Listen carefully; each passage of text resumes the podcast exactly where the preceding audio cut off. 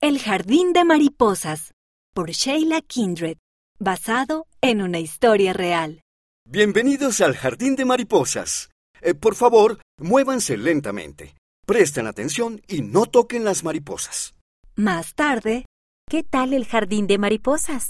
Había mucho silencio y tranquilidad. Hoy estaba un poco estresado en la escuela, pero estar en el jardín me hizo sentir mejor. Así me siento cuando voy al templo. Dejo atrás todas mis preocupaciones. Allí siento el amor de Dios. Deseo tener la edad suficiente para entrar en el templo. ¿Podemos visitar juntos los jardines del templo? ¡Claro! esta historia ocurrió en Estados Unidos.